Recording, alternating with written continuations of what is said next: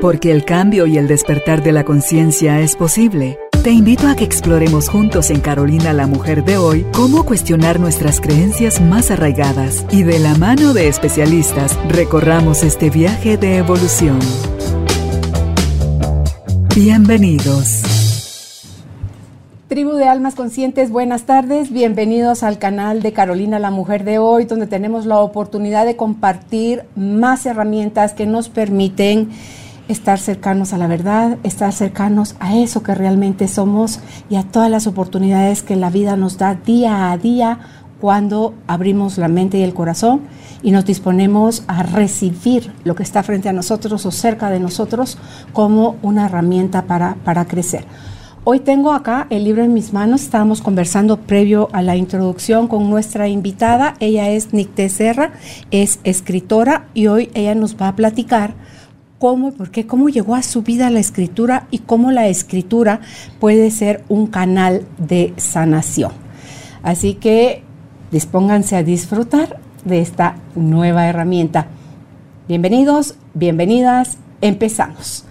Hola Nicté, bienvenida a Carolina la Mujer de hoy. Carolina, es un gusto y un honor estar aquí contigo. Muchas gracias por la invitación.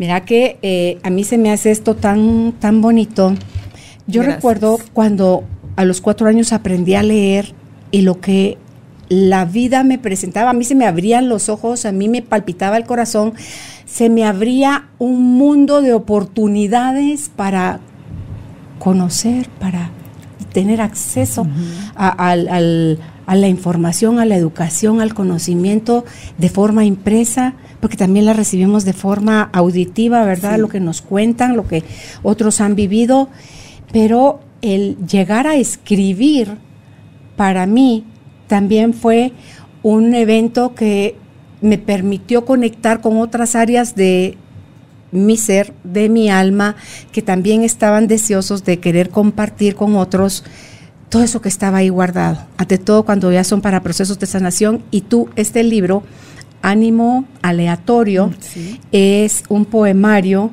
que eh, fue publicado, me dijiste, en el 17. En el 19 fue. 19. en el 19. Así la primera edición en el 19, la segunda en el 20. Me encanta, tenemos tanto que hablar del material que está aquí escrito.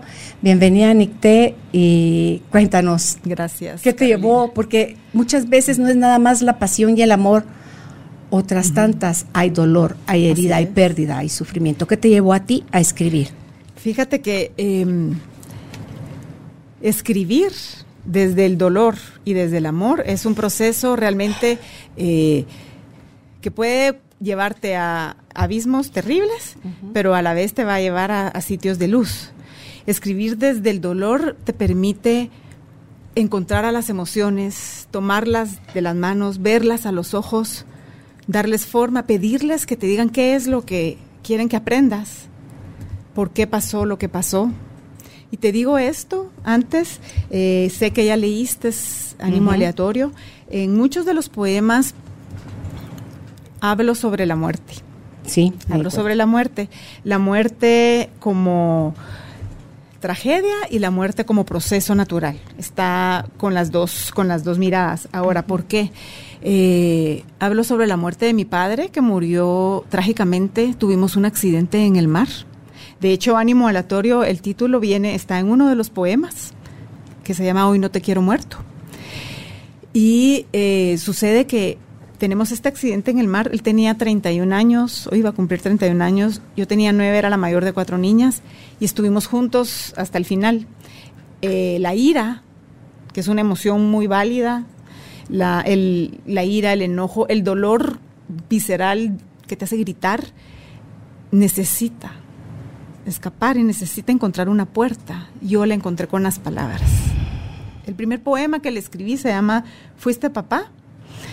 Eh, lo escribí un mes después del accidente y mi abuelo tuvo la visión de pasarlo a máquina. Eh, estuvo vivo el poema muchos años hasta que finalmente en los cambios de casa un día se perdió. Hmm.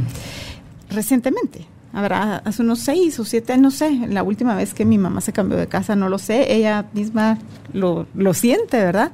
Pero yo me recuerdo que yo me senté en, la, en, en una sillita a escribir porque el dolor de la pérdida de mi papá fue terrible en muchos sentidos, supuso muchos cambios.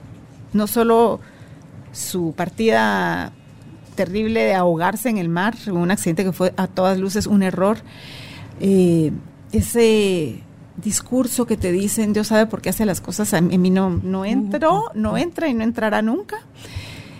Entonces las palabras sí, esas entran y salen. Ellas me ayudan a darle forma, como te digo, a verlo a los ojos, a sentir qué es lo que me quiere decir y a través de eh, escupir con palabras y con arte, porque finalmente eh, las palabras son un medio artístico. Yo los veo como colores, como formas. Eh, disfruto mucho escribiendo, aunque esté escribiendo de las experiencias más terribles que nos haya tocado vivir. Disfruto mucho explorando el, lenguaje y creo que el lenguaje es una herramienta muy poderosa para sanar en todo sentido. Puedes escribir poesía, como esto es un poemario, al final es prosa. Hay textos que para mí son muy importantes, por ejemplo, el de Calza mis sandalias, Sí, que Calza mis sandalias, déjame de juzgar hasta saber lo que yo he vivido. Sí, sí. Yo haré lo mismo. sí. Tendríamos un mundo un poco mejor en el sentido de los puentes que tendemos entre los unos y los otros si aprendemos al hábito de calzar las sandalias de los otros. Eh, hay, hay bastante prosa al final. Está el, un homenaje que le hago a la vida. Lo escribí cuando cumplí, el de Verás Vida Mía, cuando cumplí 50 años ya no quiero correr, ya no quiero correr así, yo lo que quiero es seguir aprendiendo, que se caiga todo lo que se tenga que caer. Qué liviandad, ¿verdad? Ah, cuando haces eso, cuando te despojas eso. Que se caiga la piel, pero que no se caigan las ideas, ni, ni la curiosidad, que tal vez la curiosidad te lleva a explorar el, lenguaje con, más ahínco y con más éxito. Eh, pienso yo que todas las personas somos capaces de, escribir, de escribir nuestra historia. Y hay algo muy importante respecto a la escritura, es el ejercicio más auténtico o más desnudo de nuestra libertad. Puedes ser libre 100% con un lápiz, un papel, el corazón, el cerebro, que lo tienes que mantener en óptimas condiciones para poder hacer buen uso de la palabra y qué más poderle pedir a la vida que ser libre. Sí, y dicen que no es lo mismo, como tú decías, lápiz y papel en mano, que dedos sobre el teclado en una computadora. No. El 80% de este libro fue escrito a mano. Te voy a confesar que últimamente todos los que estamos en este oficio, que es una comunidad lindísima en Guatemala, es es uno de los regalos, otro de las sanaciones que he recibido con la escritura es conocer a gente maravillosa que si no escribiera y leyera, porque ojo, si vas a ser escritor tenés que ser un ávido y humilde lector. La humildad no puede desaparecer del mundo. Y leer de, todo, ¿verdad? De todo, de todo, de todo. Eh, leer clásicos, leer... Yo sí leo muchísima poesía, es un gusto que realmente es un gusto que algunos lo traemos y otros lo logran es un gusto aprendido, como el vino. Y créeme que es un refugio, porque te, las otras voces educan a la tuya, sin caer en imitaciones, la vuelven atrevida. ¿Hay alguna diferencia? Tú dijiste ahorita, es un refugio. Es un refugio. Entre un refugio o una evasión. Creo que puede haber de ambas. Y eso depende más de la mirada que le des a los textos. Porque si estás buscando la verdad, primero tenés que encontrar el refugio para buscarlo. Si, si no querés saberla, mejor te vas por la ruta de la evasión. Y no vas a encontrar la misma riqueza si te vas por la ruta de la evasión. ¿Verdad? Eh, la exploración de escribir ficción. Uno escribe, escribir ficción es un ritual eh, contra el desamparo, así lo llamo yo. Escribir ficción es un ritual contra el desamparo. Y ahí jugás con las dos cosas, el refugio y la evasión. Evadís tu propia realidad y te refugias en, en realidades que inventas con palabras eh, inspirada en lo que has conocido, las personas que has conocido. Tú puedes ver una persona en la calle, una niña en la esquina de un semáforo que es... Las personas que escribimos tenemos una misión con esos niños. Yo escribo mucho sobre los niños. A ver, dime. Es, es, otra de los regalos de esto, de la escritura, Carolina, te digo, es la sensibilidad que tenés por las personas con menos privilegios. Se te vuelve parte, se te, se te, lo te toca su vida, su historia. Te toca, se vuelve tu vida, se vuelven misiones cruzadas que dan, que te pueden llevar a mucha frustración. ¿Te vuelves la voz de ellos? Ah, sí, totalmente. La voz de las personas no videntes, la voz de las personas de la comunidad gay, la voz de las, de las niñas abusadas. te vuelves. Del indígena, o sea, del que está considerado en menos, eh, sí, del que nació menos escuchado, menos visto, menos de lo que, del que nació en ese otro lugar, del que quiere salir y les cuesta mucho salir, sobre todo en un país como el nuestro. Pues entonces tú ves a esta niña y puedes escribir toda una historia, alejarte de la realidad. No, el final feliz no es, no es mi lugar, más el realismo, pero la exploración para encontrar la fibra de, de qué podemos hacer para que esa realidad cambie. Las personas que tenemos el don, no quiero decir el don de la palabra porque se me hace muy pretencioso, pero la habilidad de usar el lenguaje para comunicarte con cierta facilidad, tenemos, tenemos un compromiso con esas personas. Tal vez no es nuestra culpa, pero sí nuestra responsabilidad que estén así. Claro, uno de los dos grandes vacíos es la indiferencia. Ah, sí. Es el, no ver, el no atender, el pensar que ese no es mi problema, que haya, ah, qué pena, punto, ya pasé la página y, seguí mi camino. Tú decías ahorita algo que, me dejó así, el, realismo. Sí. Hay gente que tú ves en la limitación y en la escasez siendo feliz. Es, gente como iluminada. ¿Sí? No, no dejarás mentir. Y hay gente que está ahí en ese mismo espacio siendo el más desgraciado de la vida, sufriendo, quejándose y padeciendo todo. Y uno dice, pero si la realidad, vamos a hablar en este caso, es analfabetismo, pobreza, distancia, aislamiento, todo y cual sea la condición, la tienen parecida. Pero uno logra ser feliz y otro en esas mismas circunstancias no, porque lo están también en el otro polo, los que lo tienen todo lo tienen todo y hay de los que son felices y hay de los que son infelices. Entonces, esto del realismo será real, o sea, o será algo inventado. Y ahorita cuando te voy a contar lo de la niña, a mí hace años que me gustaba irme a la antigua, sentarme en el parque a comerme un helado. Y observar. Sí, de esos de, carretita de madera que, los, los hacen así, le ponen rojito encima y observar me gustaba ir con botines para que llegara un señor ilustrador y mientras me ilustraba las botas, los botines, platicar con él, conocer de él. Y si no, sencillamente me sentaba sola en la banca a ver pasar gente y les inventaba unas historias dependiendo de que lograba percibir en, las facciones de su cara, en cómo caminaban, en la prisa que llevaban o en la tristeza que a lo mejor se les notaba. Entonces, ahí decía yo, Carolina, ya te estás volviendo loca. No, no, eso pensaba. Es, es, tu narrativa, es tu narrativa y hay que abrazarla y hay que escribirla cuentas la historia del niño o, del señor que ilustra los zapatos, yo escribí una columna, durante una época estuve escribiendo columnas en, el periódico, hace recientemente, para la cantina o para nuevas narrativas, esporádicamente lo hago, y conté la historia de un niño que llega a ilustrar, pero la conté como con toda la eh, los elementos literarios que conozco, las figuras literarias, porque a mí eso es lo que me gusta, me gusta hacer arte con las palabras. Y escribo la historia de este muchachito que se llama Armando, eh, mi historia de la vida real, pero la pongo literaria, te la voy a compartir. El Armando desapareció y yo andaba buscándolo. Miren qué pasó. Nadie en las bodegas donde yo trabajo me daba razón. Fue la época en la que se llevaban a los niños para cruzar. Para, él no hablaba bien el español. Eh, después supe que era de Quiché pero eso lo supe después. Me puse a indagar y a indagar pues dónde andaba Armando, porque él llegaba a comer con nosotros a la oficina, a, recibir refacción, porque no había muchos zapatos que ilustrar. Somos muchas mujeres, todas en sandalias.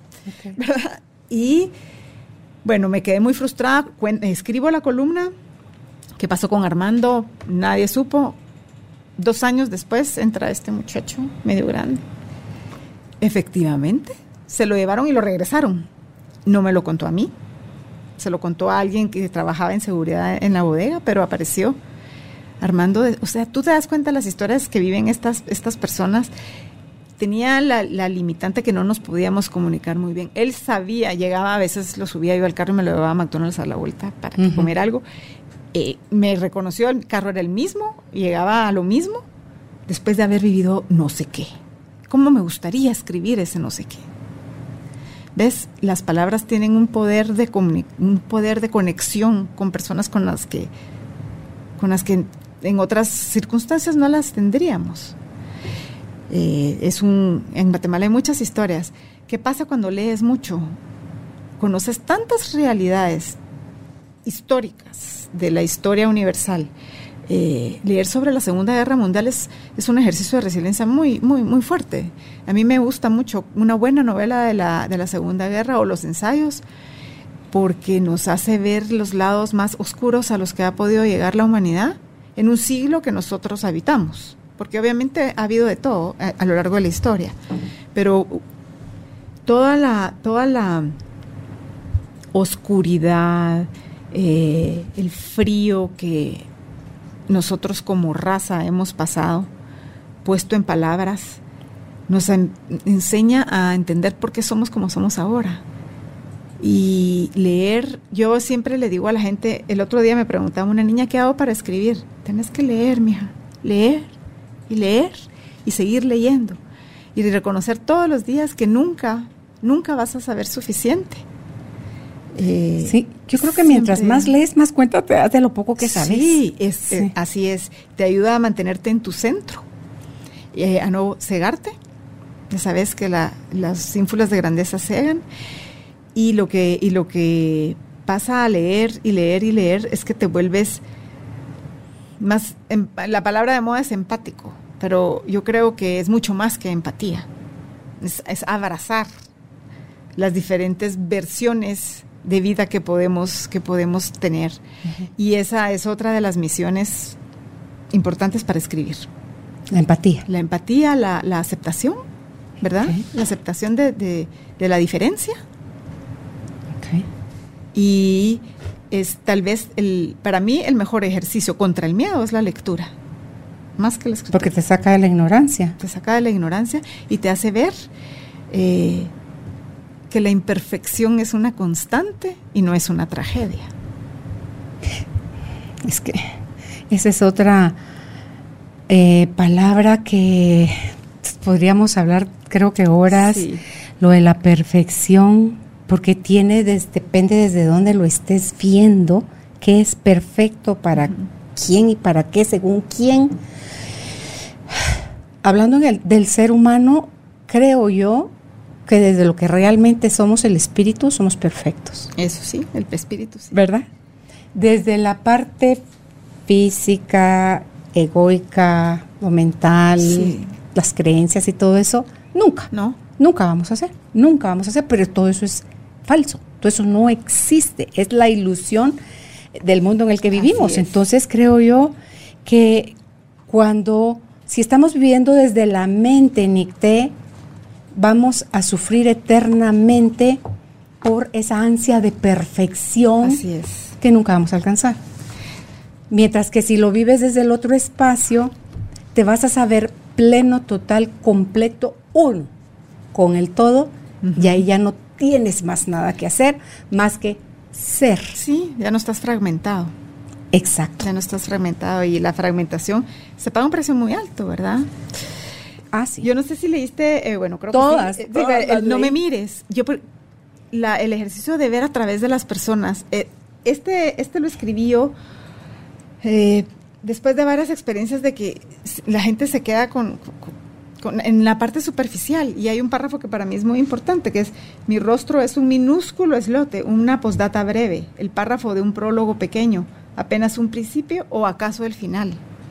Lo importante está, pero cuerpo adentro, alma adentro, mente adentro, Y ahí hay un gran universo, es un manantial, hay junglas, hay... Y es algo que rara vez nos damos permiso a explorar, a experimentar, a vivir desde ahí, Muy, muy occidental, ¿verdad?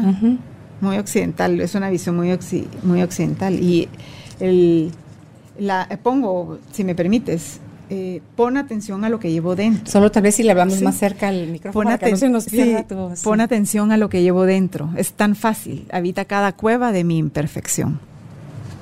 ¿Verdad? Entonces el tema de, la literatura como creándola y visitándola te ayuda a, reconocer que la, la naturaleza humana es infinitamente rica si dejamos la etiqueta de la perfección y de la convención y de la rigidez fuera, o sea, que se vayan. Sí. Tú traes marcado en tu libro una serie de, poemas. Tengo varios, sí. Sí, si me haces el favor, Nicté, y, y, nos vas compartiendo cada uno de ellos, porque cada uno de ellos es importante, mm. qué plasmaste, qué representaste, qué quieres que quienes te leemos veamos y encontremos en, en alguna... Eh, en alguna línea, en todo un trozo, en el todo el, el poema, qué es lo que enviaste en, cada uno de los que creas tú que es más interesante hoy comentar. El de Hermana del Fuego, creo que es, si tú te das cuenta, esta es una poesía, es, poesía muy simple, ¿verdad? Porque este es un, un, experimento. Para llegar a ser poeta, poeta, tienes que recorrer una, un gran camino y una vida de exploración en el lenguaje y en las, y en las diferentes sonidos y voces muy eh, profundo, pero es un acercamiento que, que permite que más personas se sientan identificados. Hermana del Fuego es, tiene una mirada muy femenina y es un reconocimiento, y el primer párrafo lo dice, porque me reconozco mortal, fiel a la condición humana, común en mi pequeñez, susceptible a tormentas, proclive a la ternura. ¿Verdad? Es, es eh, si nosotros aceptamos eso, estamos dándole un poco de salud a nuestra alma porque estar tratando de ser mejor y mejor. ¿Por qué? ¿Qué, quiero? ¿Ser mejor en qué? ¿Ser mejor en dar amor? Sí. ¿Ser mejor en escuchar? Sí. ¿Ser mejor para poder tender una mano o hacer un buen trabajo porque más personas se van a ver beneficiados? Tal vez. Pero no tenés que, e, esos ideales de la, de la, de la virtud cúbica, creo que no aportan ya mucho a la humanidad. Entonces, la, la verdad es que eh, para mí, Hermana del Fuego es una celebración de la mujer imperfecta, curiosa, que comete errores, y es que esa es la mujer sana, la que no tiene problemas con cometer errores, la que no tiene problemas con saber que necesita ayuda, que tiene eh, dolor, que, que no huye, no escapa a sus emociones, sino que las, las vive, las abraza, que como eso no es lo normal, y lo encierro entre comillas, eh, lo hemos normalizado o naturalizado el que te quedas callada, el que no grites, el que aguantes, el que... Entonces, digo yo, que según quién o según qué es eso que estamos asignándole a las personas como, como rol o como género. Y lo que estamos haciendo es metiéndolos en, nuestra prisión mental. Porque yo creo que esos son los barrotes más grandes que tenemos, son nuestras creencias, nuestros pensamientos, donde queremos encasillar a todo el mundo que quepa en el cuadrito, porque si se sale de ahí, ya o está loco o está raro, o no, no le hagan caso. pero por Dios, ¿según quién? Así es, según quién. Ha sido, son siglos, ¿verdad?, de adoctrinamiento en un afán de control. Pero lo bueno es que te puedes salir del Sí, gracias a Dios. Nosotros somos muy, muy afortunados en este siglo XXI de haber vivido, de haber nacido, en el 20 y, estar... Y, crecer en esta parte del mundo, Nicté.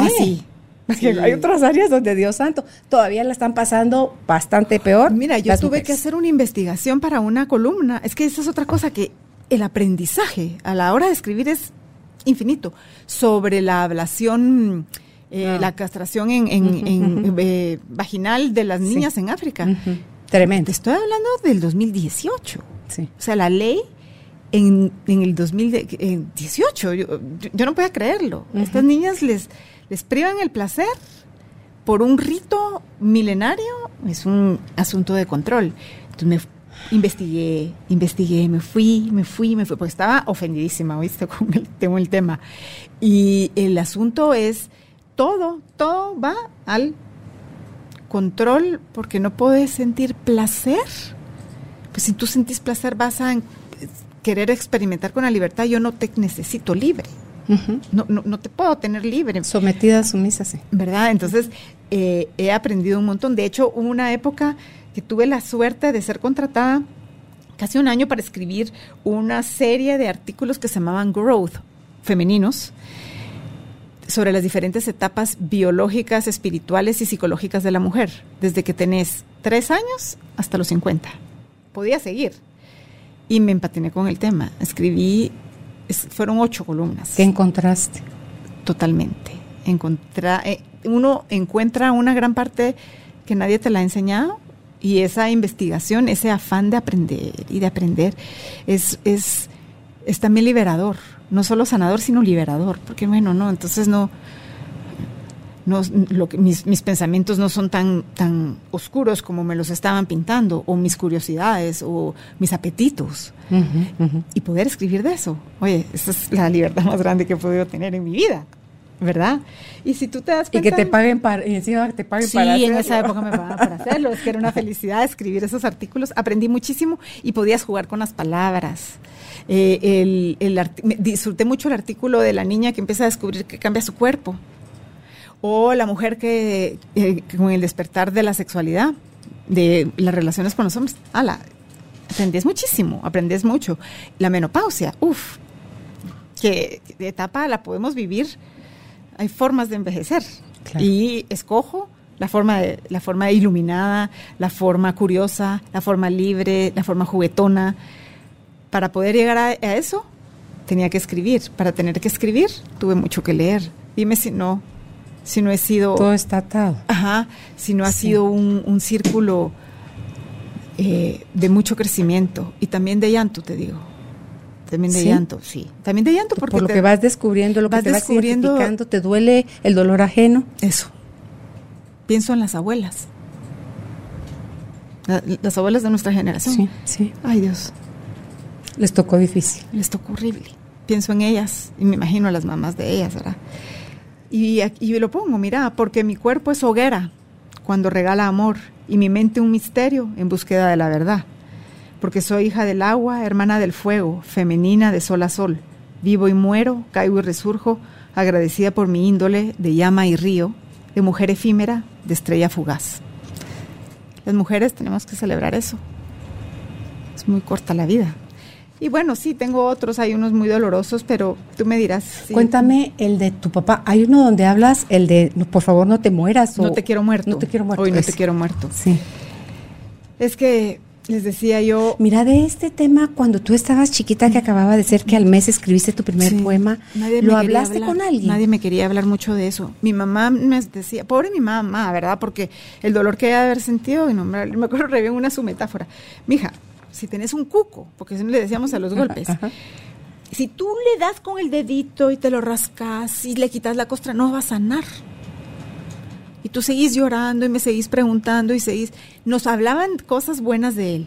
Eso es mi gratitud por siempre a mi abuela, la mamá de mi papá, que eh, murió hasta el 2012, o sea que pudo, tuvo tiempo para contarnos. Eh, a, personas que, mira, a mí escribir y leer me ha llevado a personas que, mi papá conoció que no, no hubiera podido conocer. Es que de verdad ha sido un gran regalo. Te voy a contar dos anécdotas impresionantes. Eh, nos hablaban del lado bueno, pero escarbar el accidente, lejos de que, porque Dios lo quiso, nunca. Eso... Abría el cuco. Sí, eso creo, sí, pero había que mantener el cuco sangrando mientras el cuco quería sangrar, porque ¿qué pasa? Sigue sangrando, aunque encontró su curita. En mi caso encontró su curita. Mi hermana, la, la, mi otra hermana que iba en el accidente, ella lo trabajó de otra manera, con terapia. Hace, recientemente hablábamos de eso. Me dijo, usted no lo logró, no lo logrado superar. Yo creo que no se supera, pero uno logra cohabitar con la tragedia y, lo he logrado a través de la escritura. Tal vez como escribo mucho al respecto, eh, la impresión es que todavía estoy muy cercenada. Estoy, pero hay, es una cicatriz. ¿verdad? Y a ver, una cicatriz no duele. Está el recuerdo, está el evento, no se fue, pero no sangra, no hay riesgo de que se infecte, no, sí sabes que está ahí. Y necesita cuidado. Está ahí y necesita cuidado. ¿Verdad? Eh, eh, te voy a decir, ¿y dónde está el de... El de este de mi papá? Hay varios que tienen mucho mensaje contra, contra el prejuicio. Más cerca ni. Ay, perdón, perdón. Ahí contra el prejuicio hay muchos. Ok. Aquí están los de mi papá. Tengo el de desde tus mis sitios, pero hoy no te quiero muerto. Es Ese, sí. Ok. No te quiero muerto. En este umbral, en este momento de posas que guardan lo que no fue, invento que aquí estás, que me lees, que me escuchas.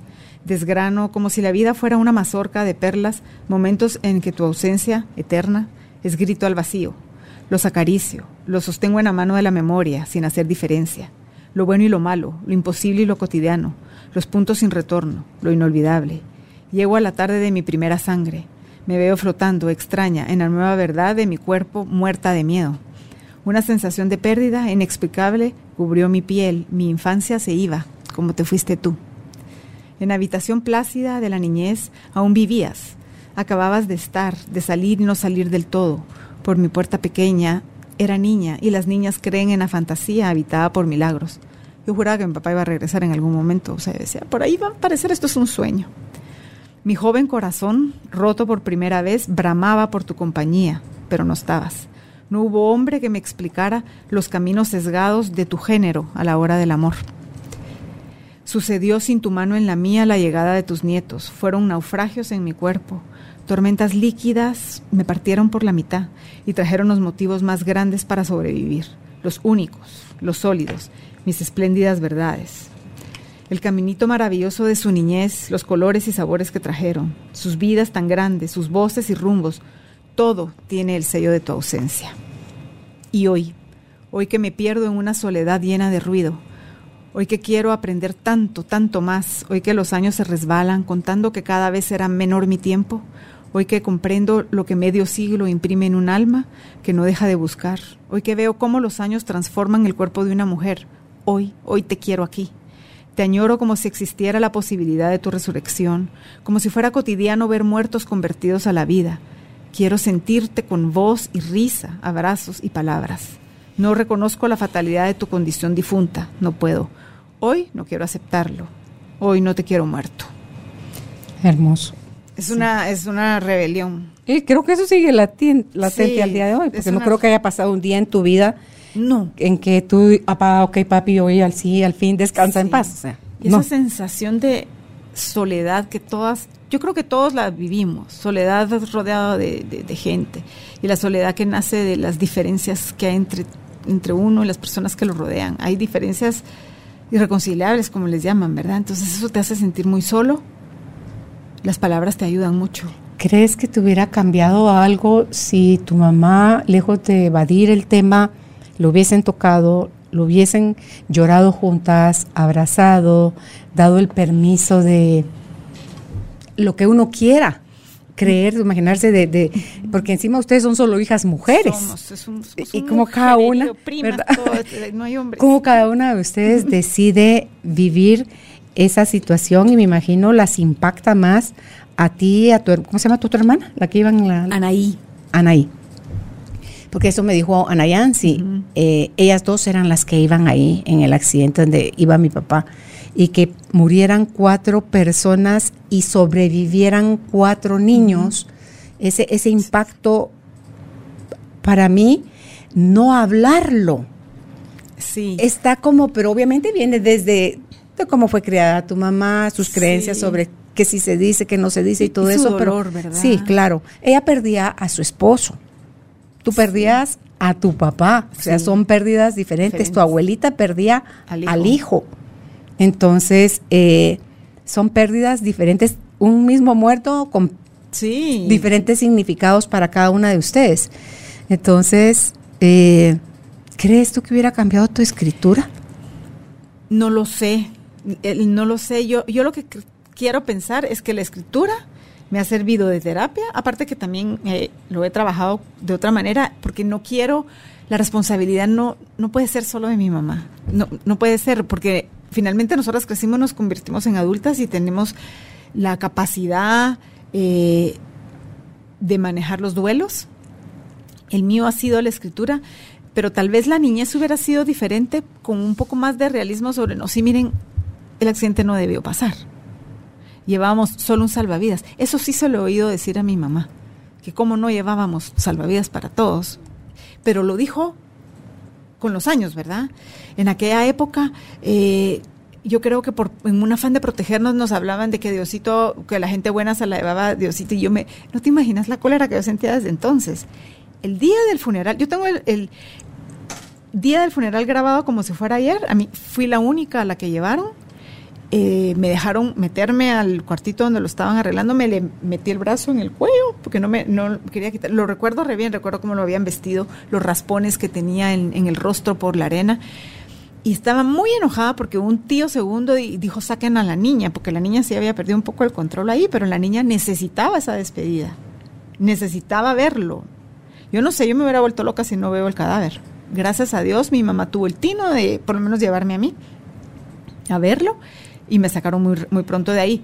Cuando me sacan de ese cuartito y están ya todos ahí en afuera, ay, mi hija, Diosito, y yo decía, pero me sentía que insultaban mi pequeña inteligencia de nueve años desde ese momento y, y ahí no había lugar para ese argumento, no había lugar. Y, y, ya que lo logro decir y lo logro escribir, siento una gran liberación.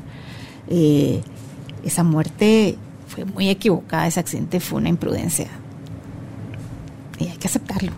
Sí, y son eventos que aunque no entendamos, no querramos aceptar, iban a suceder. Sí. Esa era la forma en que el alma de los que fallecieron ese día habían elegido partir juntos en el mismo evento, ¿verdad? Pero haz tú que nos compremos esas, esas, esos razonamientos, no, no se parece a lo que yo quiero, por lo tanto no lo acepto. Sí. ¿Verdad? Fíjate que te contaba que eh, escribir y leer me ha llevado a personas que conocían a mi papá, que no los hubiera conocido de otra forma. Yo estoy en un club de lectura solo de mujeres, desde mi edad, cincuenta y picos, hasta noventa y picos. Es una riqueza femenina, unos cerebros, unas almas, no te puedo explicar, el, es de mis lugares favoritos, mi club de lectura. En el club hay una, hay una de mis amigas, para mí son mis amigas, eh, que en, el poema que recientemente escribí un poema que se llama Un nombre, la historia de mi nombre. Mi papá lo leyó a los 16 años, el Nicté, y dijo que así me iba a llamar y ha sido, ha sido una historia, el famoso Nicté. Entonces, ella me dijo, quiero que sepas que yo conocí a tu, después de estar en el club durante varios años, yo conocí a tu papá. Ahora que, que nos compartes ese poema que escribiste, llegaba a la salida del colegio en el centro, en el Liceo Francés, creo que estuvo, Beatriz se llama, eh, y me habló tan bien, tan bonito de él, porque en esa época mi papá, mi mamá no lo conocía. Mi abuela ya no está. Me una chica de su edad o más joven me cuenta cómo era mi papá. Y no como una admiradora, sino solo como alguien que lo... Una amiga de juventud. Eso fue una. Otra, hicimos un... Eh, yo, yo era bloguera de relato hasta antes de la pandemia. Eh, de las fijas. Entonces eh, había una campaña antes de la pandemia y nos llevan a una casa de, un, de otro señor bloguero que está muy enfermo. Y, cuando ve mi libro, ¿y usted qué es de Vin? Ah, pues soy su hija. Y estuvo con mi papá en la universidad. Me era un rebelde. era un soñador, un idealista. Un lado de mi papá que yo no conocía. Y me contó una anécdota que me la completó de que eh, en un meeting político en la San Carlos en una época que era muy peligrosa. Mi papá andaba ahí montado con un megáfono hablando eh, en pro de la justicia. Pero me lo contó de una forma tan cariñosa y tan chistosa que me hizo mi mañana. Si yo no escribo, yo no conozco a este señor. Sí, porque se fue cuando estabas tú muy, muy pequeña. Sí, él, eso probablemente mi papá nos lo hubiera contado a unas hijas adolescentes, no a unas niñas de 9, 7, 5 y un año, porque esa era la edad que teníamos, las edades que teníamos. Entonces, eh, y de ahí en un taller de, hicimos un estudio de la patria del criollo, que es un, un libro que todo guatemalteco debe leer, en Sofos, y al salir se me acerca Maro David García y me cuenta que fue compañero de aula y amigo de mi papá en el Adolfo Hall y me contó unas travesuras que también me hizo reír, me dio su número de interno, que por ahí lo tengo apuntado, cosas que nadie más me iba a contar. Y me las han contado porque leo y porque escribo. Así que... Claro, y, llegaron a tu vida cuando estabas lista para recibirlas como regalo, ¿verdad? Gran regalo. Tiene que ir bajando las rayitas de la pelea de uno ah, hacia, o sea, la resistencia de aceptar el evento. ¿Has escrito alguna vez porque tu mamá se fajó? O sea, a tu mamá le tocó sacarlas a ustedes adelante. ¿Has escrito sobre Acabo de hacerle un homenaje en una revista del el Día de la Madre. Y, ay, mira, las palabras de gratitud de mi mamá. Mi mamá es mi héroe. O sea, qué mujer. Le tocó durísimo. Sí, le he escrito bastante. Pero tengo una superstición, te voy a contar. No te creo. Tengo, o sea, columnas he escrito mucho de mi mamá. He, contado, pero le he escrito mucha poesía. Eh, y me da, me da como, no, la superstición es un poco broma, pero publicarla eh, todavía no. De hecho, aquí en el libro está la historia de cuando me, es, cuando mi mamá me, me aquella atmósfera. Esto no es poema, es un relatito de, de, cuando yo era pequeña y me quedaba dormida en el bus y sabía que... Ay, me encanta. Sabía que nada me podía pasar. Como narras que baja, que llegaba siempre a, a, a traer para sacarte cargada del bus entre tu baba dulce y no sé, me encantó, ese me encantó. Mi mamá, mi mamá ha sido el, asidero nuestro, entonces este, este lo escribí porque eh, es un símbolo de cómo sé que ella siempre, aunque yo me quede dormida en el bus, va... No, y sabes que me encantó también ahí la seguridad de cuando éramos niñas, sí. la seguridad en esa época, bueno, tú eres ocho años creo menor que yo, la seguridad de esa época era donde tú sabías que no iba a pasar nada, no iba el chofer, no iba la cuidadora del bus, no sé cómo es que le dicen, la sí, supervisora. Monitor, el, el, monitor, no iban a cuidar de ti. Es que tu mamá llegara a la parada para irte a recoger y que inevitablemente ibas dormida, me imagino por la edad, me encantó. Sí, ella iba a subirse al bus a traerme, yo nunca me iba a perder porque mi mamá, porque es la presencia sólida. Sí, sí, la seguridad que tuviste siempre en ella. y la sigo teniendo hasta, ella me va a, ella va a subirse al bus a sacarme, siempre. Lo ha hecho a lo largo de la vida. En los momentos más oscuros, ya de adulta, ha sido mi madre la que me ha, me ha salvado. Y ella es mi entusiasta, mira, me acompaña. a mí me encanta la trova, la, la cultura urbana no, no no elitista, no cosmopolita, me voy a meter acá y mi mamá es mi fiel compañera. Si no, iría sola. ¿Y por qué no la publicas? Es un regalo que le quiero hacer. Eh, ya he publicado algunas, pero mi mamá merece un libro. Okay. Solo, un libro completo, solo para ella. Entre los poemas, las anécdotas y, las, y estos pequeños ensayos que le escribo cada vez que me, me asombra su capacidad de darse a los nietos. Tiene una relación con los nietos impresionante. Cosas de las que he escrito también. Yo creo que, fíjate que muy interesante ayer que estaba preparando un poco eh, mi, yo escritora, porque me considero más lectora que escritora, todo lo que encontré que he escrito respecto a escribir, el ejercicio de escribir. Cuéntanos. Y tiene que ver con honrar a tu gente y, y, lo que le hace a mi, a mi ser, la escritura, y aquí te voy a leer un pedacito. Dice, si escribo, renazco. Si escribo, me protejo de soledades, estancamientos y otros demonios. Si no lo hago, si no construyo frases y las escupo en un papel, un pedazo mío podría morir. Escribir es, después de todo, una medida para continuar el viaje. Estamos en un viaje que a veces se pone bien. Y hay, una frase que yo le contestaba a una patoja que me preguntaba en un taller que dimos en, el basurero de la zona 3 hace unos años. Es que sabes que al, al escribir me desdoblo. Me salgo, me veo, sin juicio, puedo entender mi historia o la puedo escribirte con otra mirada. Eh, y dime, ¿qué más regalo? Por eso yo invito a la gente que escriba, aunque no publiquen, que, que se escriban a sí mismos cartas, ¿verdad? Si yo supiera ahora lo que es, no, si yo supiera entonces lo que sé ahora, es una carta que me encanta escribirme. Pero sabes que creo yo que puede limitarnos. Eso es un ruido mental. Sí. Es que yo no sé de redacción, yo no sé de ortografía, yo no sé de puntuación. O sea, la gente se está fijando más en eso que en el beneficio que tiene ese vaciamiento. En. Pero ¿a quién le va a interesar leer sobre mí? Pero, o sea, y ahí te quedas, ahí te, ahí te limitas y yo creo que aplica igual a cualquier eh, otra, eh, practicar otro arte, ¿Ah, hacer escultura, pintar, escribir música, pintar. Eh, tú di que también te limitas porque miedo a que te lo critiquen, miedo a que no guste, a que te lo señalen. Entonces te, te vedas tú a ti misma por el prejuicio de que no le va a gustar a todo el mundo. Pero si es que las cosas no son para todo el mundo. Unas cosas son para unos, otras cosas son para otros, pero no porque no lo merezcan, sino que porque no se abren a recibirlo. Así es.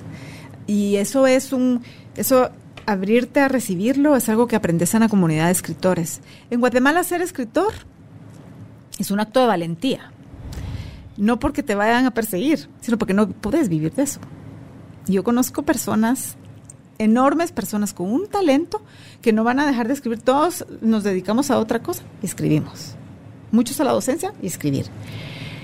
Pero esa, esa, a mí, o sea, si no a todo mundo le va a gustar lo que yo escribo, por supuesto que no a todo mundo le va a gustar, pero yo no estoy escribiendo para agradar a todos, yo estoy escribiendo para explicarme a mí misma mi propia experiencia, mi estar aquí hoy, ahora, qué es lo que yo quiero, qué es lo que yo quiero encontrar adentro, no estoy buscando ni perfección ni nada, solo quiero interpretarlo, verlo a los ojos, verme a los ojos. Es que estás, habla, estás escribiendo en base a lo que estás sintiendo en ese momento. Aunque puede estar, por ejemplo, en el que leíste No te quiero muerto ahora. Estabas, obviamente, con parada en el espacio de ya no está papá. Así es. Pero no es qué pasó cuando tenías nueve años, ese terror, sino que ahorita lo que esa sensación sigue produciendo en ti, de e, ese vacío, esa ausencia y dentro de 10 años a lo mejor escribes algo diferente de ese mismo vacío, de esa misma ausencia. Pero eso es interesantísimo, la bitácora a lo largo de la vida, que vas, la diferente mirada que le vas dando a la maternidad, por ejemplo. Uh. ¿Lo has hecho? Sí, a mis hijos les he escrito desde el día que nacieron. En sus ah. álbums están las cositas y aquí ves, viste los poemas, cada uno tiene uno especial.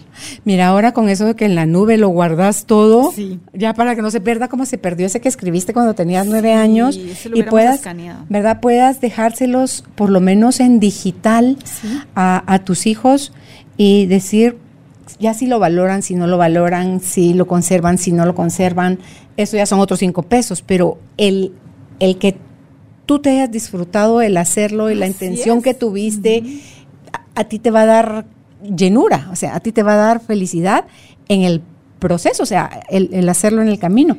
Una amiga decía, yo les preparé ya a mis hijas, ella solo tiene hijas mujeres también, dice, una cajita para el día que, que yo muera, que no sé cuándo va a ser ese día, ni de qué forma voy a morir, pero son cosas que atesoro con cada una de ellas y hay algo dentro de esa cajita que quiero dejar yo en su memoria y dentro de eso hay una canción que es la del privilegio de amar de, de, Manuel Mijares y, de Lucero. Porque dice, más allá de lo que te toque vivir, ¿verdad? Pero sobre todas las cosas, nunca te olvides de Dios. Entonces, eh, te digo, eso es estar uno reconciliado con la muerte, Nicté. Eso es decir, sí, estoy clara que un día me voy a ir, no sé cuándo, no sé de qué manera, no sé si me van a extrañar, cuánto van a valorar mi, no presencia, pero va, va a tocar y, dejar ese, esa ceremonia, no es ese acto con una notita de más, con tu puño y letra que diga unas últimas palabras y, que sepan dónde está. Ahí sí que como los vidrios, como los edificios de rompas en caso de emergencia, ¿verdad? Que están ahí los extinguidores. Igual a mis hijas, en tal lugar hay algo para ustedes para el día en que yo me vaya.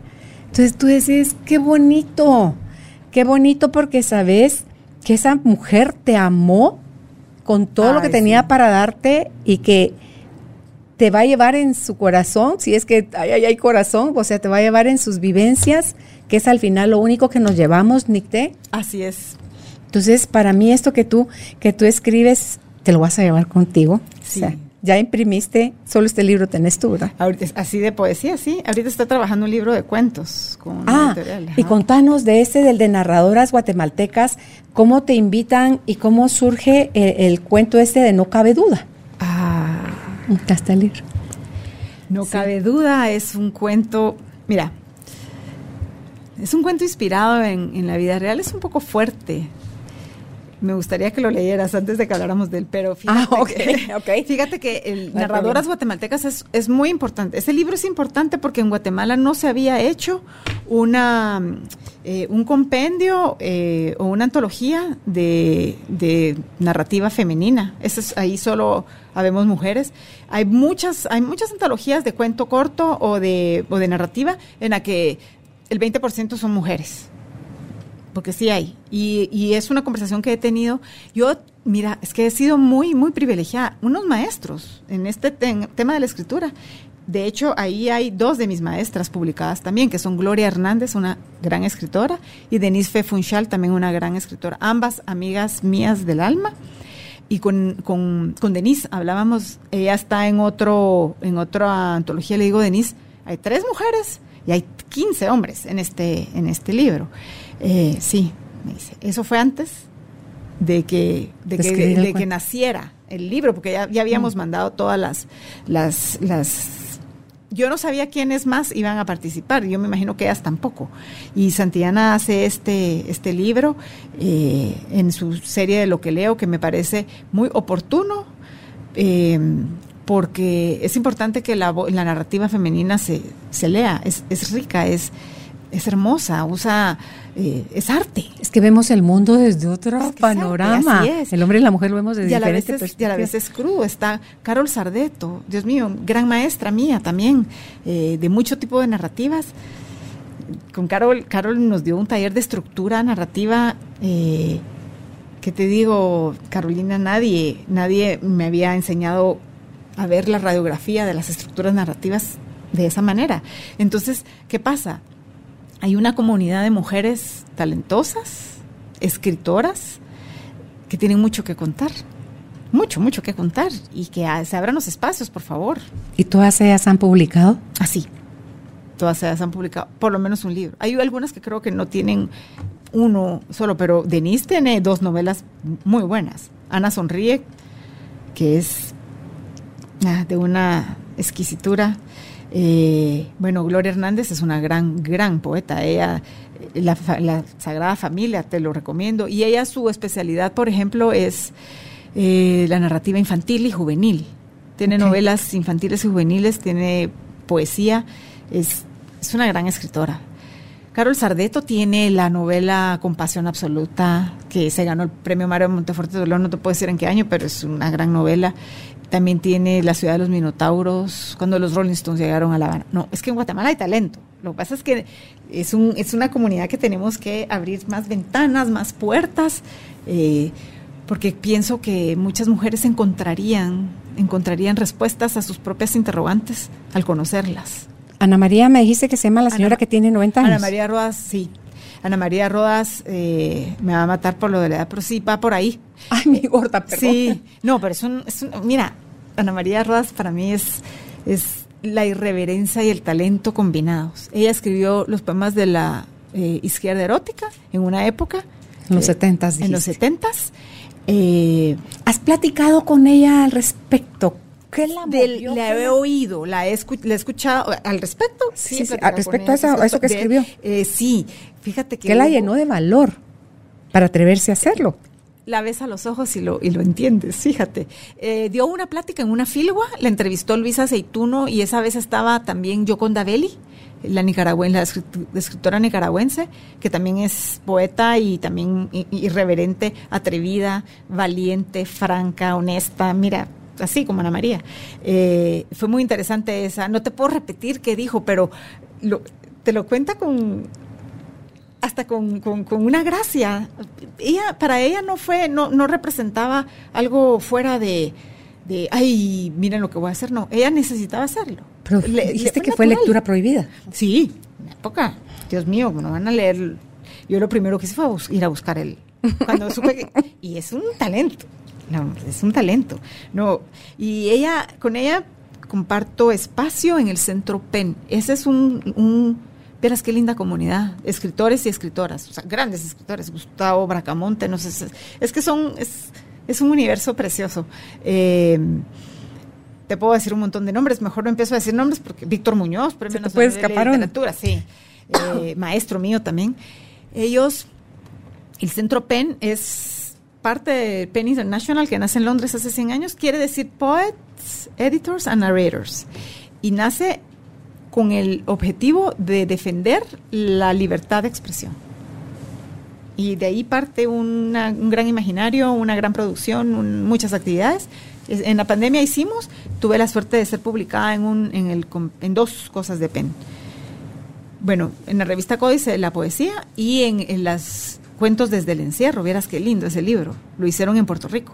Ahí también hay un cuento mío publicado. Esa está en, formato digital.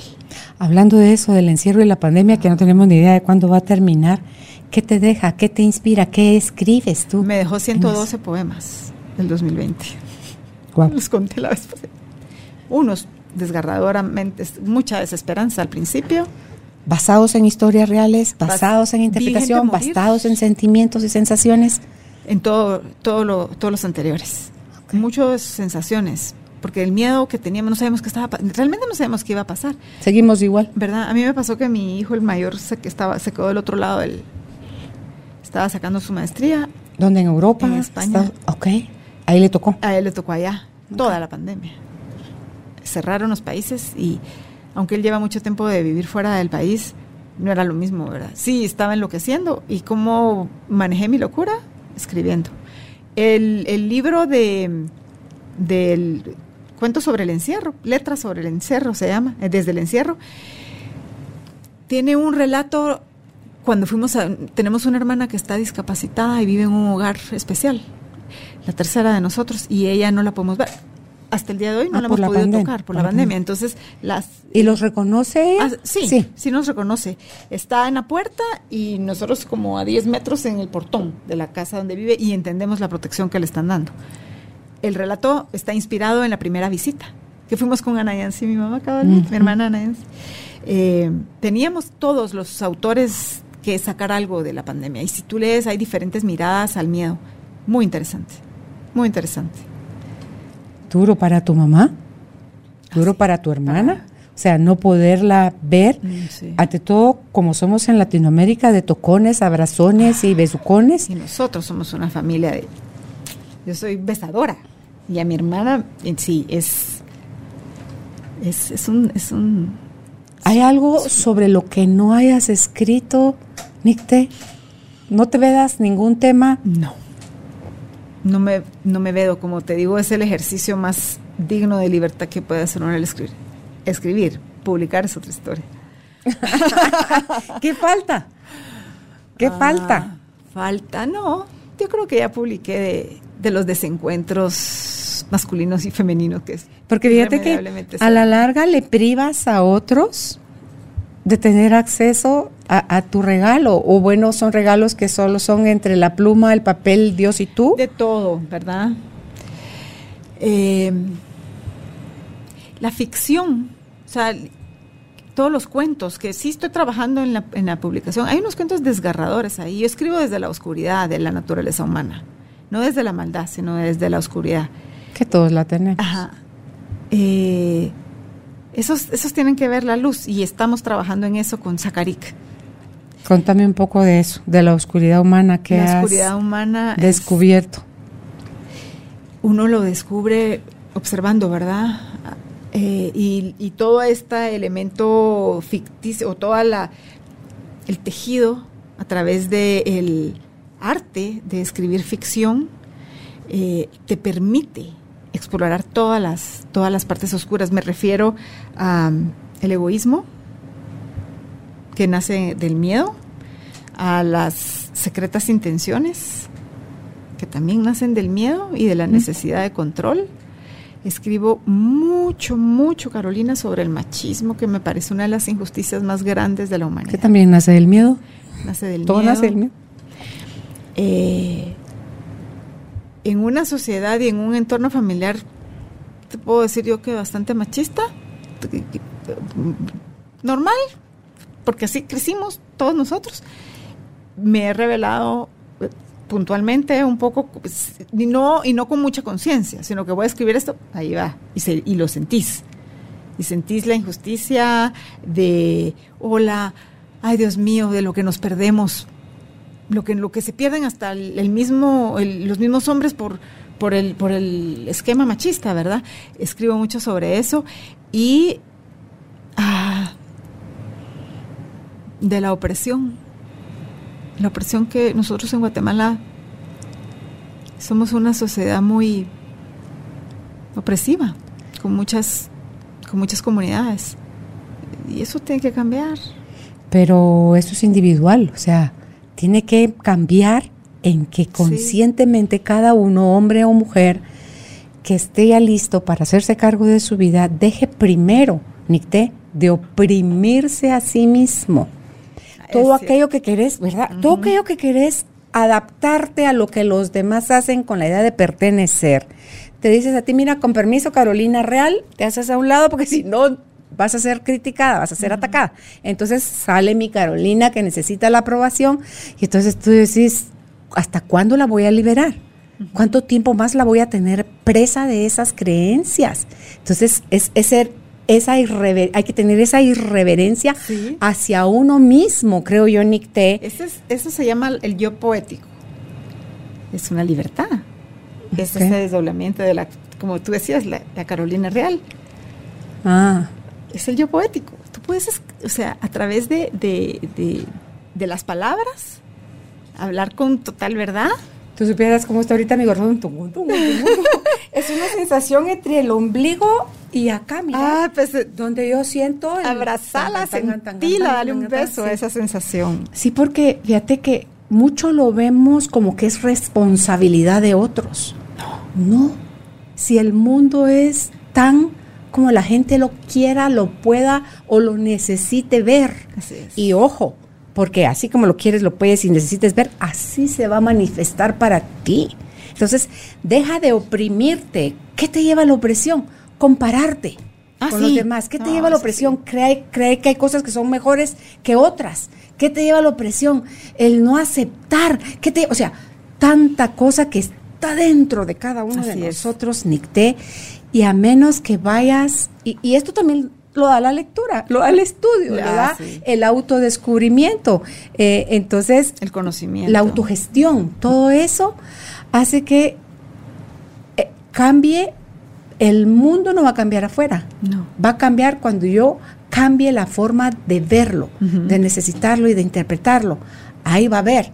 Esa va a ser la, la nueva era, la nueva humanidad. Esa va a ser las nuevas experiencias que yo voy a tener de la vida a través de cambiar yo. ¿Cuánto tiempo me queda de vida? No tengo la más remota idea. ¿Cómo quiero pasar mis últimas horas, días, semanas, años? Sí, sí. Entonces, eh, compartirlo es como, es Así como es. soltarlo. Y es como los pajaritos que llevan de un lado a otro el polen, las, las abejas, el polen, las semillas, surgen árboles donde nadie los plantó, sino que fue un ave la que llevó la semilla.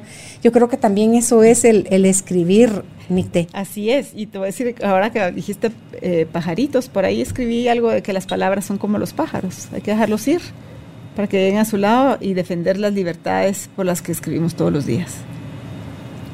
¿Verdad? Es un ejercicio de libertad, de autenticidad, de descubrimiento, de rebelión. La necesitamos.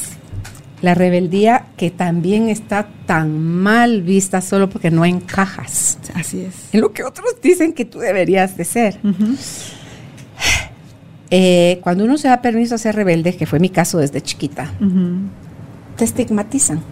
Así es. te, te señalan de rebelde sin causa, te dicen cualquier cosa, pero no es eso, es que es como una percepción, intuición de que hay algo más Así es, es allá. una curiosidad muy genuina.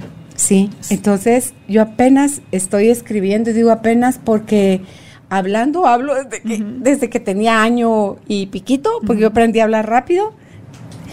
Dice mi mamá que no tenía, tenía año y medio para mi bautizo, y yo ya hablaba y le decía al cura, no me quite mi chanelo, o sea, que no me quite mi sombrero, ah. la talla, la talla, o sea, que me cuando me echó agua en la cabeza, que, me, secara la toalla para que me secaran la cabeza.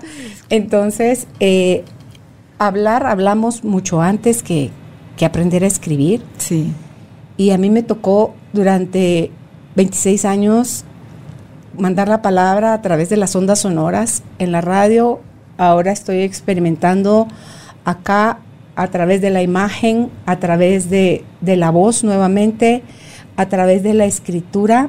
Pero yo creo que los más grandes regalos que yo le puedo aportar a la humanidad es a través de cómo yo elija cada día vivir mis emociones, mis pensamientos, a qué creencias estoy lista ya para renunciar, a qué nuevo me abro, qué quiero celebrar cada día, qué deja de, atemorizarme, porque tú decías hace un ratito, es el miedo el creador de mucho, de lo oscuro, como tú dices, no de la maldad, sino que de lo oscuro, es el miedo y y eso es lo que no somos. Dice un curso de milagros que no somos, que Dios es amor y que todo lo que no es amor no es de Él y que entonces si lo que somos es amor, nos dediquemos a ser amor, ¿verdad? Entonces, eh, son cosas, Nicté, que, que cada uno va encontrando, va descubriendo, va amasando, va abrazando, va compartiendo,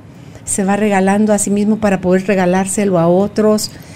Y de verdad, de mi parte la invitación es, olvídense de la prosa, ante todo si no vamos a publicar. Sí, no olvídense de la forma, váyanse al fondo y disfrútenla. Sí, sí, entreguen su alma. La madrastra de mi esposo escribe tan bonito, tiene unos poemas tan lindos y yo le pregunto, ¿por qué no lo hace el libro? Y pues se ríe mira lo que le hace el miedo.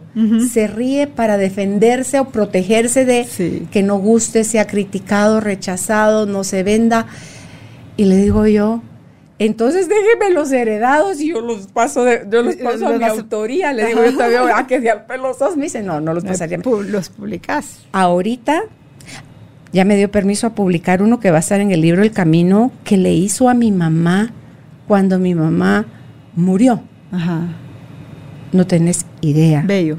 Sí, no era aquello que se vieran ellas con tanta frecuencia, pero Eugenia logró captar tanto la esencia de mi mamá que cuando lees el poema, tú decís, inevitablemente está hablando de Doña Minerva. Entonces dice uno, wow. Entonces dije, Eu, porfa, me da permiso. Qué bueno que te dio. De verdad, me dice, ¿te, parece que está bonito? sin su permiso le dije, se los compartí a mi familia, que somos 125, se los compartí a mi familia y muchos de ellos, los que comentaron, dijeron que qué hermoso, que gracias, que qué bonito había captado y describía usted la esencia de mi mamá. Entonces... Eh, las palabras son un regalo para honrar a las personas. O las destruyes o las honras. Sí. Pero ¿qué quieres hacer con, honrar. Con, con tu voz, con tu letra? ¿Qué quieres hacer? Honrar la vida y la muerte. Sí. ¿Verdad? Amigarnos con la vida, amigarnos con, la muerte. Sí. Pues el tiempo se nos, se nos acaba. Te algo más con lo que tú quieras aprovechar a despedirte en esta invitación para que de verdad se den permiso. Compren muchos cuadernos. Ni siquiera tienen que ser lindos, empastados. Cuadernos universitarios que son tienen más hojas o manden a imprimir y a espiralear sus propias hojas y dense permiso a, vaciar. Permiso a vaciar. Yo invito siempre a la gente primero que lea mucho. Porque Empezamos por ahí, por eh, ajá, que lean mucho porque la verdad es que uno a través de la lectura aprende de muchas realidades, ¿verdad? De otras realidades entonces se prende a darle eh, a encontrar el paisaje más rico de su propia realidad. Y con un paisaje más rico de tu propia realidad, puedes ser muy, eh, sembrar belleza a la hora de escribir. Aunque no hables de cosas bonitas, puedes escribirlo de una forma bella para ti. Y no tienen que ser eh, grandes figuras literarias, no tiene que haber eh, recursos, metáforas eh, grandilocuentes, no. Sentimiento. Sentimiento, tu propia verdad, tus sueños, tus sueños, porque sí, los, sí, los miedos. yo tengo aquí el poema de No cerres los ojos, que es un poema a la soledad, a esa sensación de estar, de sentirte visceralmente solitario en una noche. Eh, y a la hora de escribir me liberé porque la soledad es un estado con el que uno puede amigarse, debe amigarse. ¿Verdad? Sí. Entonces, nada, pues yo lo que quiero es agradecerte la invitación. Podríamos hablar de libros y de escritura muchísimo. ¿Dónde te podemos leer, Nicte?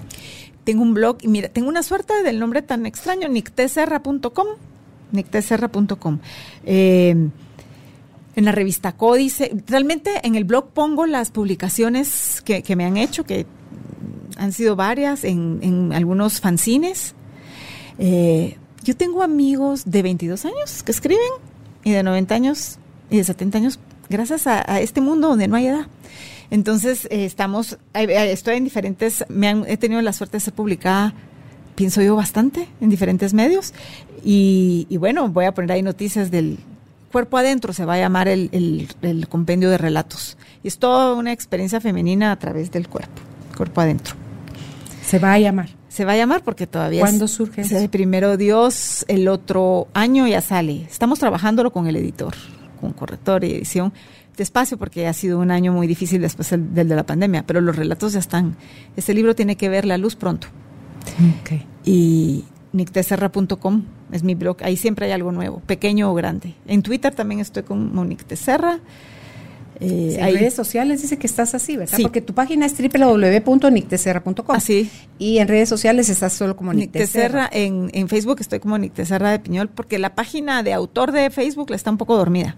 No he tenido mucho tiempo de, de echarla a andar. ¿Y cada semana publicas? En el blog sí. En el blog sí pues de todo. Qué alegre conocerte. Gracias por compartir con nosotros tus experiencias. Gracias por Gracias por mostrarnos el camino que el dolor, la tristeza, el miedo, la vergüenza, la culpa, la soledad, la injusticia, la oscuridad, el prejuicio, todo, todo. De todo eso podemos hablar. Recordemos que si respetamos nuestro punto de vista y dejamos de juzgarnos y escribimos tal cual, vamos a aprender de en esa vía, creo yo, a respetar el, el de los demás. Entonces, seamos felices. Seamos felices. Compremos muchos lapiceros, muchos mm. lápices y, y, démosle rienda suelta a toda esta maravilla. Y a ustedes eh, que nos escucharon, si aún no lo han hecho, los invito a que se, se anoten, se inscriban, se suscriban a nuestra página www.carolinalamujerdehoy.com.gt. Hasta una próxima oportunidad.